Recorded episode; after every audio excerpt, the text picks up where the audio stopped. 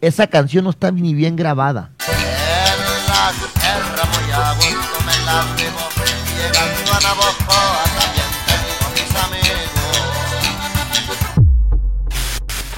...17 palabras y dos párrafos fueron necesarios para volverse viral en TikTok... ...y una canción para alcanzar el número uno en varias listas de regional mexicano...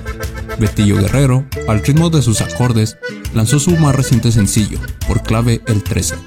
Logró posicionarse en el top viral 50 México. Aunque la canción alcanzó su fama gracias a la peculiar voz de Betillo Guerrero, el tema fue lanzado originalmente por Javier Rosas en 2015. Y en la sierra muy a gusto me la vivo, y llegando a la Bojoa también tengo mis amigos. Actualmente fue producido por la disquera independiente Good King Records.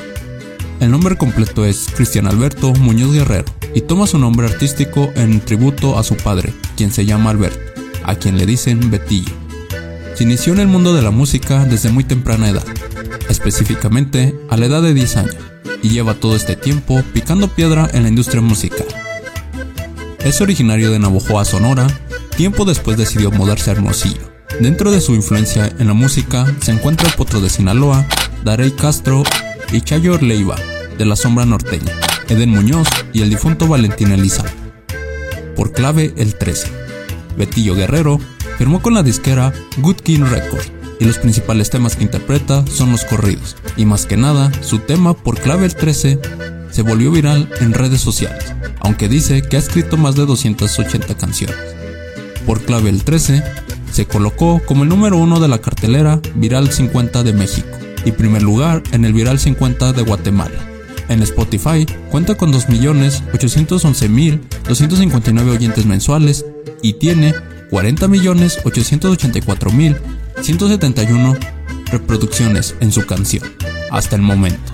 Esa canción se hizo en la sierra, en Chinipa, Chihuahua. Con el personaje ese tocando. A las 3 de la mañana. Y le dije al, ingeniero, oye, hay que grabar este disco reveló el cantante.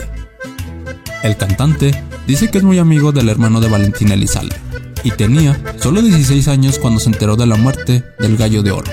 Dice que se ha inspirado mucho en él para hacer su música. Así es, yo también no creía que tenga una gran voz, pero pues se dieron las cosas, me imagino que el vale igual.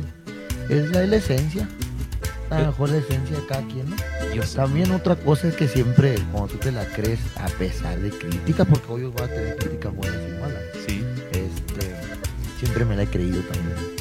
siempre me la he creído, oye, pues yo también soy cabrón, toco el acordeón, toco la guitarra. Todo esto, lo de la canción esta que me ha llevado a los primeros lugares en Spotify, este, ha sido muy rápido.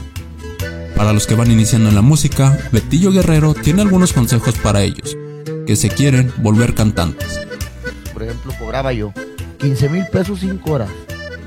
Ahora ya se cobra mucho más por una hora y media, un show. o sea, todo tiene ya todo. Te cambia todo, ¿no? La vida, por ejemplo, la vida en tu casa nunca había durado tanto una semana desapartado de mi familia. Comenta Betillo.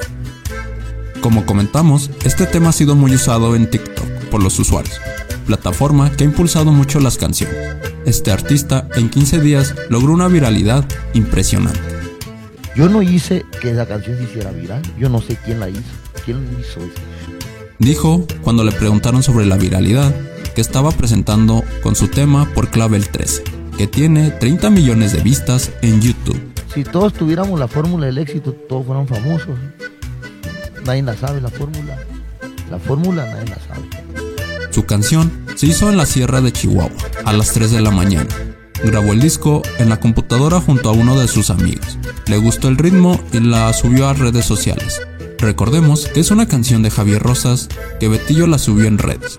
Esa canción no está ni bien grabada. Posteriormente, le dijo a la disquera que había que grabar en el estudio porque pegó muy bien, pero no se imaginó que le iba a catapultar a la fama.